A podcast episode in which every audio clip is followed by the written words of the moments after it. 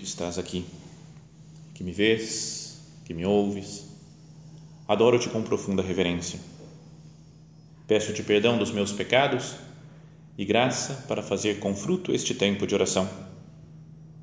Minha Mãe Imaculada, São José, meu Pai e Senhor, meu anjo da guarda, intercedei por mim.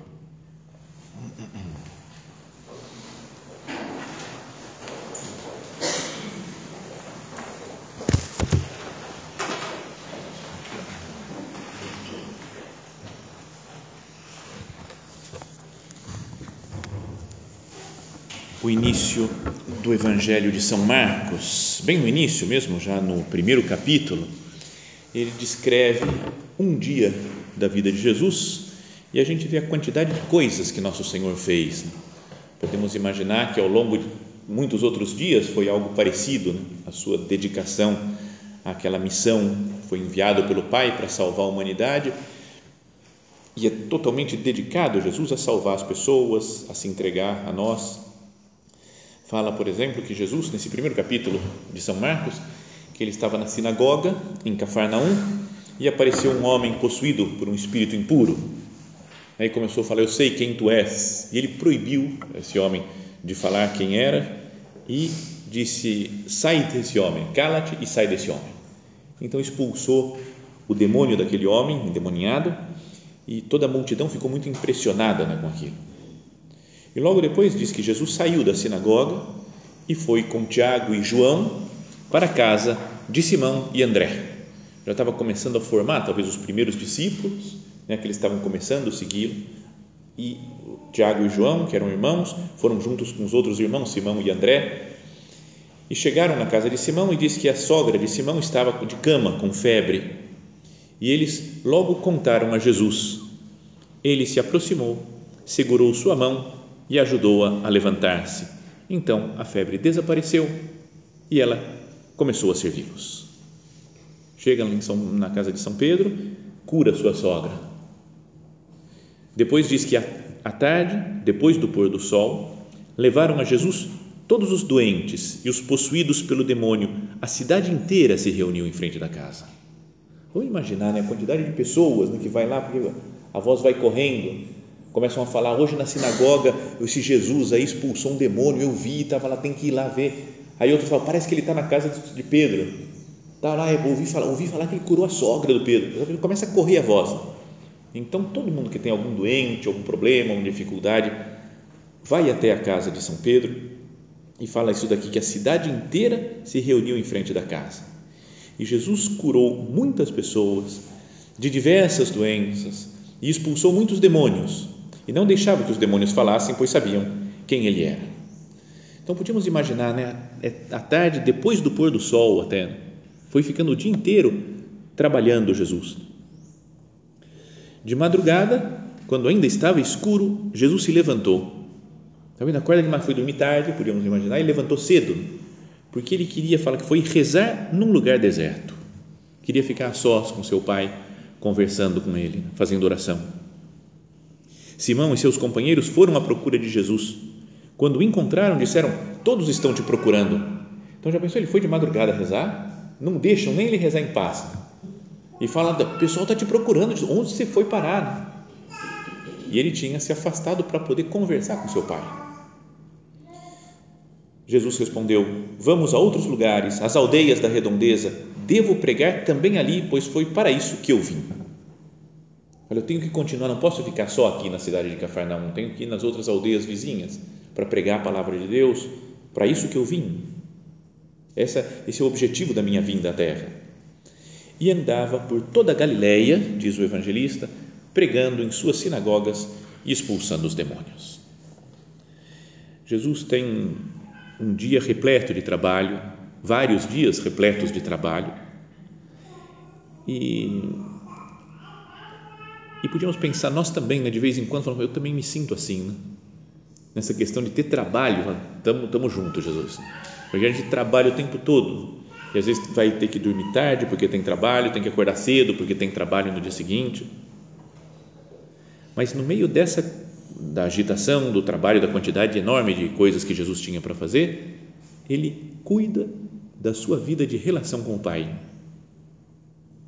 Não deixa que a correria, que os trabalhos, esses muitos doentes que vinham até ele, os demônios, pessoas possuídas pelo demônio, não deixa que o afastem de Deus, o afastem do Pai. Ele cuida, podíamos dizer, da sua vida interior, do relacionamento com o Pai. Vive continuamente na presença do Pai. Ele tem consciência do que ele veio fazer aqui na terra. Até essa frase final aqui que ele diz: Vamos a outros lugares, às aldeias da redondeza, devo pregar também ali, pois foi para isso que eu vim. No original, né, a palavra lá que o verbo vim significa, é, se diz exercomai, que é mais literalmente eu saí. Né? Ex, ercomai seria o andar e vir, né? e ex sair, né? sabe? Não sei se eu consigo explicar, acho que não, mas tudo bem. Exercomai significa sair. Podíamos pensar que Jesus pode falar: Eu saí do Pai para isso, para pregar aqui na terra. E também pode dizer: Eu saí da aldeia, do, do, do, da agitação, para vir falar com o Pai, para que eu possa pregar às outras pessoas também. Como que é necessário para minha pregação que eu esteja continuamente em sintonia com o Pai. Será que para a nossa vida também não deveria estar muito claro isso? Para eu poder trabalhar muito como tenho que trabalhar, é fundamental eu manter a minha vida de relação com Deus. Ou seja, eu preciso viver na presença dEle. Isso que eu queria que nós meditássemos agora, né? na presença de Deus. Ou como falava né, São José Maria, do espírito da obra, o espírito do Opus Dei é ser contemplativo no meio do mundo no mundo, no meio das tarefas, dos trabalhos, nas relações familiares, relações sociais, na correria do dia a dia. Manter a contemplação. Eu contemplo Deus. Ou o trabalho me tira da presença de Deus. Não é que é precisamente o lugar da nossa santificação. Se fala muito no Opus Dei, né, de santificação do trabalho. Qualquer trabalho humano normal se pode santificar. Mas será que não é o próprio trabalho que está me afastando de Deus? Não tem algo de errado aí? Se as correrias do dia a dia, preocupação com as pessoas e com as coisas, me afastam de Deus, mas será que eu não tenho que fazer como Jesus? Me afastar um pouquinho. E para isso existe também um retiro né, como esse. A gente se afasta um pouco das, da, da agitação do dia a dia para nos colocarmos diante do Senhor aqui. Jesus, eu estou aqui eu quero te escutar de novo. Eu quero ficar na Sua presença. Quero saber qual que é a Sua vontade, mas para isso eu preciso desses momentos de, de me retirar um pouco. Como faz Jesus nessa cena do Evangelho? De madrugada, quando ainda estava escuro, Jesus se levantou e foi rezar num lugar deserto. É importante que nós também saibamos né, nos, nos afastar um pouco da correria para parar, conversar com Deus, fazer a nossa oração para que depois, nos trabalhos do dia a dia, nós mantenhamos a presença de Deus e não percamos nunca a, a noção de para que, que eu estou aqui, né? para que, que eu existo nessa terra. Como Jesus, que não, com, por muito trabalho que tivesse, não perdia a conexão com o Pai. Não imagina Jesus trabalhando, fazendo milagre, curando as pessoas, pregando. Estava sempre em sintonia com Deus, seu Pai, nosso Pai que nós paremos para meditar nisso um pouco. Será que eu não estou correndo muito? Será que eu não me, não me perco né, por tanta agitação da vida? Para que serve, Jesus, toda essa correria? Já contei muitas vezes essa história, mas é que me fez pensar, né? me fez meditar um pouco, uma vez que estava conversando com meu pai pelo telefone e eu falei, e aí pai, como é que estão as coisas aí? Eu falei, meu filho, aquela correria. Ele falou, é, fogo, né? Eu estou achando até que quando eu morrer, vou chegar lá diante de Deus e Ele vai falar, e aí, o que, que você fez da sua vida? E eu vou na hora responder para Ele, eu corri. Porque é só isso que eu faço, só corro. Aí Jesus acho que vai me olhar e vai falar, para quê? Aí eu não vou saber responder não, meu filho. Não sei porquê, mas a gente corre. E não é verdade que a gente às vezes fica correndo, fazendo coisas, fazendo isso. Para quê? Por que tanta agitação? Né? Por que tanta preocupação com as coisas, que são às vezes, muitas vezes, coisas super passageiras que não têm importância, mas se perdemos a presença de Deus, nós começamos a dar importância a coisas que não têm tanta importância assim. Isso é que nos vai nos afastando do Senhor.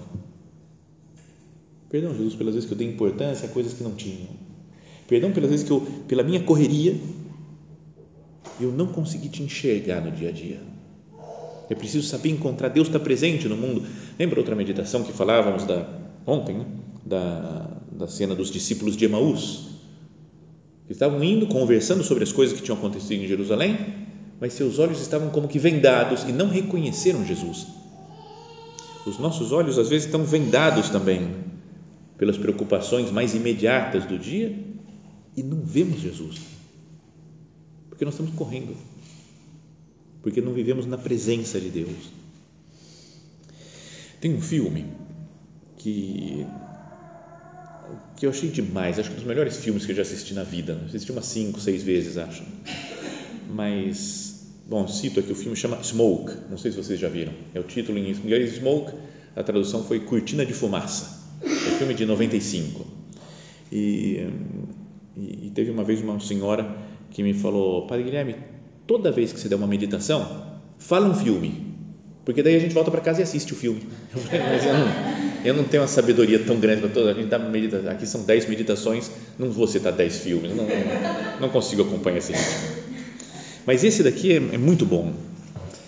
É, a história é de um fala de um, um escritor que se chama Paul e ele está muito triste porque morreu a mulher dele. Acho que por uma bala perdida, parece. Então ele tá, ele não consegue mais produzir, não consegue escrever mais, acabou a inspiração porque ele ficou acabado, né? Tá na lona, assim, porque morreu a mulher dele. E ele vai tristemente caminhando e entra sempre numa tabacaria que era ali no bairro dele. E o dono da tabacaria é o outro personagem principal do filme, chama Og e o filme inteiro é só os dois conversando quase. É super legal, é muito muito bom assim, a amizade dos dois. Então, e, então eles vão conversando, começam a bater papo e tal. E aí chega um momento que eles vão ficando mais amigos e o Og, o dono da tabacaria, fala: "Você tem que ir um dia lá em casa. Vai lá para você ver o meu tem um segredo meu. Podíamos dizer que é a obra da minha vida." Então ele vai na cena seguinte aparece ele na casa do dono da tabacaria, tomando cerveja, fumando. O filme chama Smoke e o pessoal fuma todas as cenas. É meio, não é muito, meio politicamente incorreto, né, o filme. Mas estão lá batendo papo e ele está vendo a obra da vida do Og, que são álbuns de fotografia. O livro que deu origem ao filme fala que são 14 ah, álbuns de fotos de 77 até 1990 então são 13 anos de foto e é, 14 anos dos 14 álbuns e as fotos foram tiradas no mesmo horário e no mesmo lugar, sempre, todas as fotos. Então aparece o Paul, o escritor, vai passando as fotos, vai vendo, tudo igual, vai passando, acaba um álbum, pega, pega outro, vai indo, vai. e ele chega uma hora ele fala, mas são todas iguais. E o outro sorrindo, né, com orgulho, feliz, fala: Isso mesmo. Mais de 4 mil fotos do mesmo lugar, a esquina da rua 3, com a sétima avenida, às 8 da manhã. 4 mil dias seguidos, com todo tipo de clima. É por isso que eu nunca posso tirar férias. Tenho que estar no meu lugar todas as manhãs. Toda manhã, no mesmo lugar, na mesma hora é o meu projeto, o que se poderia chamar de obra da minha vida. Então o outro não entende, fala, mas de onde você tirou isso daí? Né? Para que fazer um negócio desse?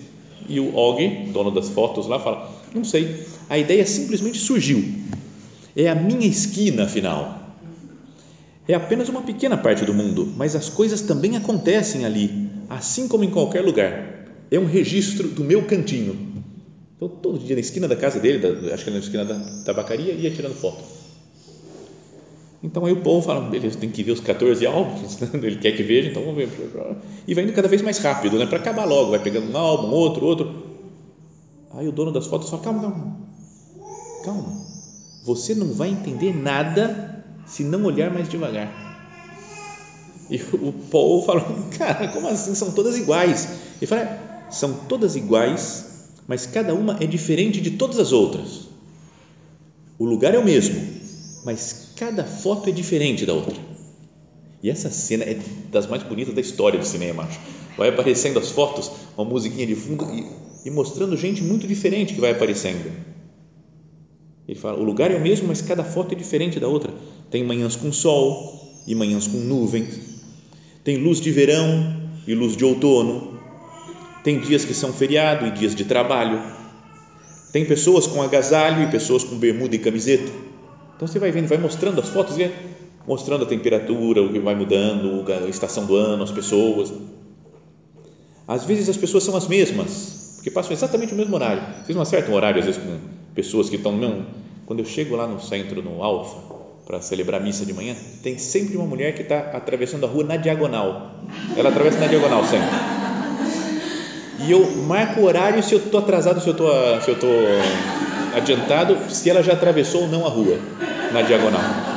Então é isso. Tem gente que a gente vai conversando, que a gente vai fazendo as mesmas coisas e, e acaba e, e, vê as mesmas pessoas. Depois elas desaparecem. Ele fala aqui, aqui as pessoas às vezes são as mesmas, às vezes desaparecem. Às vezes aquelas que apareciam raramente ficam frequentes e as de sempre desaparecem. Cada dia a terra, a terra gira em torno do sol e cada dia a luz do sol incide na terra com uma inclinação diferente. Você vai vendo as diferenças que tem entre uma e outra, as fotos. E aí ele falou: tá bom, mais devagar. Ele fala: então eu tenho que ver mais devagar isso. Ele falou: é o que eu te aconselho. Então ele começa a ver devagarzinho as fotos e de repente ele para numa e fala: é a Ellen. Ellen é a mulher dele que tinha morrido. Falo, é a Ellen, ela está aqui. É o amor da minha vida. Ele para naquela foto, fala, essa foto não tem nada a ver com todo, é totalmente diferente. Porque está a mulher que ele ama e que morreu e que ele sofre, então ele começa a chorar, se emociona. O dono das fotos fala, é, de vez em quando ela passava, eu me lembro, ela passava aqui na frente. Então, se ele não olhasse devagar, ia passar pela mulher, não ia ver a mulher dele. Mas como ele falou, tem que ver devagar. Então ele começa a ver devagar e vê uma foto que é muito diferente de todas as outras. Mas olha a frase, o conselho que dá o amigo, né? Você não vai entender nada se não olhar mais devagar, meu amigo. Será que Deus não fala isso para nós também? Você não vai entender nada do mundo, da vida, do meu amor por você, se você não olhar para a vida mais devagar. Não se deixar levar por essa correria, pelas dificuldades, pelos problemas e querer resolver tudo com as tuas forças. Olha mais devagar, com calma. Como fazer né, para viver na presença de Deus? Não é preciso, talvez então, isso daí, diminuir o ritmo interior um pouco.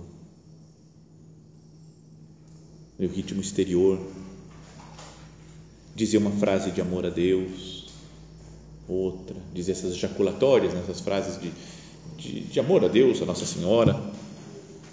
São José Maria falava assim: primeiro uma jaculatória e depois outra e mais outra, até que parece insuficiente esse fervor, porque as palavras se tornam pobres e se dá passagem à intimidade divina, num olhar para Deus sem descanso e sem cansaço. Vivemos então como cativos, como prisioneiros, enquanto realizamos com a maior perfeição possível, dentro dos nossos erros e limitações, as tarefas próprias da nossa condição e do nosso ofício, a alma anseia escapar-se. Vai-se rumo a Deus com, como ferro atraído pela força do ímã. Começa-se a amar a Jesus de forma mais eficaz, com um doce sobressalto eu não deveria, né, com meu, com meu empenho em diminuir um pouco o ritmo e de rezar mais, né, fazer mais orações interiores, né, orações vocais. E ganhando esse esse presente do Senhor que é a contemplação. Para que nós tenhamos sempre a consciência de que Deus está junto de nós o tempo todo, em qualquer circunstância da nossa vida. Deus está comigo qualquer problema, qualquer dificuldade.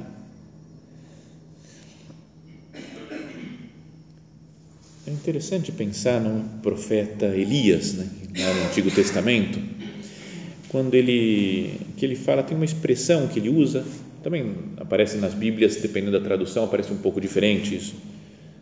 Mas a ideia é mais ou menos ele vai falar alguma coisa, ele tem que falar com o rei, é um profeta que tem que enfrentar o rei de Israel e dizer o que ele tem que fazer, o que ele tem que deixar de fazer. E ele aparece muitas vezes dizendo: né, Vive o Senhor dos exércitos, em cuja presença estou. E então você tem que fazer tal coisa. Como uma frase de introdutória, assim, ó, Vive o Senhor Deus, o Senhor Deus, em cuja presença estou. Ele está sempre falando que está na presença de Deus, está diante de Deus. A sua tarefa de profeta é uma tarefa realizada diante de Deus. Diz assim: então Elias, o tesbita, que habitava em Gileade, disse a Acabe, que era o rei: Vive o Senhor Deus de Israel, em cuja presença estou, que nestes anos não haverá orvalho nem chuva, senão segundo a minha palavra. E anuncia que vai ter uma grande seca em Israel. Depois, um momento em que o, o, o rei está bravo com ele, quer matá-lo e quer estar procurando Elias para matar, Elias encontra um dos servos desse Acabe, do rei, e fala para ele: Vive o Senhor dos exércitos, em cuja presença estou, que hoje hei de apresentar-me diante do rei. Então ele fala: Eu vou enfrentar o rei. Tenho, o rei está querendo falar comigo, eu vou falar com ele. E estou na presença de Deus. Podíamos pensar assim é que Jesus prega, ele sabe que Deus Pai está junto com ele. Assim é que Jesus expulsa os demônios, porque sabe né, que porque vive sempre na presença do Pai e procura fazer a sua vontade. Senhor, que eu tenha presença sua que eu procure encontrar o Senhor na minha vida, no meu trabalho, nos relacionamentos pessoais. Viver na presença do Senhor. Às vezes é importante, né, não sei, dar uma como que não sei, mortificar um pouco a nossa sensibilidade, para que a gente não fique tão grudado nas coisas que são passageiras, que brilham, mas que são passageiras na terra para que nossos olhos se abram para encontrar o que realmente importa, né? que é encontrar Deus atrás das coisas do mundo. Tem uma toda uma teologia atrás dos ícones. Sabe, sabe os ícones antigos que tem ortodoxo, grego, russo, né? Então, tem muita gente, e acho que é mais ou menos natural, talvez uma criança, quando olha para um ícone, em geral não é que fica, fique super atraído, né? Você olha para um quadro, uma imagem de Nossa Senhora, assim, fala, ah, tá mais legal do que essas tudo meio paralisada, né? uma Nossa Senhora petrificada, um Jesus todo durinho, umas coisas meio que não tem a forma exata como é assim na, na vida real. Né? Não sei, você olha um quadro do Renascimento, do Barroco, e você fala, nossa, que beleza isso daqui. Mas olha um ícone, que é sempre tudo igual, né? vários ícones, muito parecido. Às vezes fala, ah, não tem muita graça. Mas aí os, a teologia que está por trás disso diz que é preciso como que mortificar a própria vista, a própria sensibilidade para que os nossos olhos se abram e a gente entenda né, e reconheça Cristo em cada ícone. O Papa Bento XVI, antes, antes de ser Papa, né, quando era o cardeal Ratzinger, escreveu um livro que é muito bonito, mas é meio difícil. Mas quem quiser pode ler, mas é, tem umas horas que dá uma, tem que dar uma respirada, dá uma volta e aí continua porque não é simples assim. Chama é, Introdução ao Introdução. Né? Ele fala uma coisa super complexa, ele fala que é Introdução. Introdução ao Espírito da Liturgia então ele fala como é que é a liturgia, como é que tem que ser, né, por que, que é a missa, como é que deve ser o canto litúrgico, como que devem ser as imagens numa igreja. Então é muito legal, muito bonito. Então quando ele fala das imagens, ele fala do ícone. E diz assim: o ícone de Cristo é o ícone do ressuscitado. Não existe nenhum retrato do ressuscitado. E num primeiro momento, os discípulos não o reconhecem. Lembra depois da ressurreição? Como na cena de Emaús, fala, não reconheceram Jesus ou os outros, Maria Madalena, fala, pensando que fosse o hortelão, lá o jardineiro, falou: Onde puseste, eu vou buscar. Fala, não é estranho, por que, eles não entendiam? Né? Por que não reconheciam Jesus? Então o cardeal Ratzinger dizia assim: eles têm que se deixar conduzir a uma nova forma de ver, que lhes vai abrindo os olhos a partir de dentro, de modo que voltem a reconhecer, a reconhecê-lo e a exclamar: é o Senhor. O relato mais significativo a esse respeito é provavelmente o dos discípulos de Emaús. Primeiro fica transformado o seu coração. Nosso coração ardia dentro de nós quando nos falava pelos caminhos, pelo caminho, nos explicava as Escrituras. Primeiro fica transformado o seu coração para que possam reconhecer os acontecimentos exteriores da Escritura e através desse ponto de referência do qual tudo procede e ao qual tudo se dirige, a cruz e a ressurreição de Cristo. Devem depois devem reter o misterioso companheiro de caminho, oferecer-lhe sua hospitalidade, para que ao partir o pão aconteça e que seus olhos se abram. Então é todo um processo, né, um trabalho de né, interior que vai acontecendo. Eles não reconhecem Jesus à primeira vista, mas com a palavra da Escritura que vai aquecendo o coração, vai transformando. Depois a generosidade deles de acolher em casa o companheiro de caminho, a caridade. Então assim, depois de uma transformação interior, seus olhos se abrem. Então, Cardeal Ratzinger dizia: o ícone pressupõe como o expressava Evdokimov, que é um, um russo lá que estudava os ícones, um ortodoxo, como ele expressava com grande beleza, o ícone pressupõe um jejum da visão, um jejum da vista. A gente quer ver tudo, né? quer ver coisas bonitas, legais, assim, esse daqui é uma espécie de calma, deixa eu, deixa eu parar, não tem tanta forma, parece, né? um ícone, mas isso vai me fazendo um jejum da vista e os que fazem os ícones, quem escreve né, os ícones, quem desenha os ícones, tem que aprender a jejuar com os olhos, a se preparar mediante um longo caminho de ascética orante que marca a passagem da arte para a arte sagrada. Então, quem faz os ícones deve ser um homem, uma mulher de vida interior, que consegue fazer oração e falar: Eu vi Cristo, Cristo é assim, então eu vou fazer o ícone dele que nós queiramos também, né? falando, Jesus, que eu saiba mortificar um pouco os meus gostos, minhas inclinações, minha, não sei, meus desejos de ver coisas legais, bonitas e às vezes super rápidas, né? no mundo que a gente vive, de todo mundo digital, né? de tantas coisas, tantas redes sociais, tanta agitação, que a gente pode ficar cego para Cristo. Que com a graça de Deus nós façamos um jejum da vista para que nossos olhos se abram para Cristo nosso Senhor. Jesus está sempre dentro de nós. Lembra aquela frase que ele fala no final do capítulo, no final do, perdão, do Evangelho de São João, durante aquele discurso longo da última ceia, conversando com os apóstolos? Ele diz: Se alguém me ama, guardará minha palavra, meu Pai o amará e viremos a ele, e nele faremos morada. E a promessa de Jesus de que ele vai ficar conosco, de que a Santíssima Trindade, Pai, Filho e Espírito Santo, habitam na nossa alma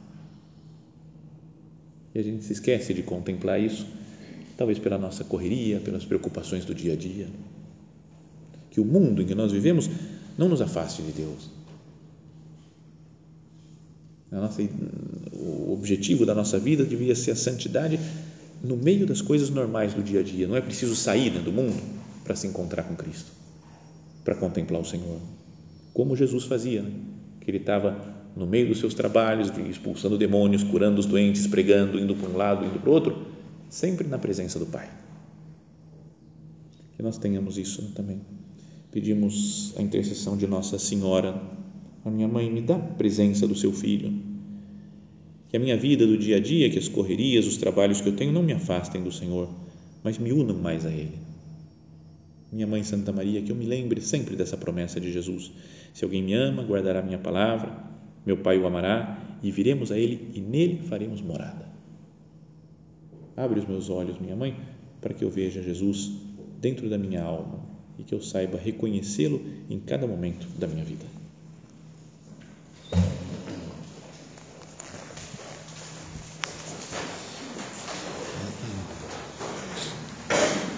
Dou-te graças, meu Deus, pelos bons propósitos, afetos e inspirações que me comunicaste nesta meditação.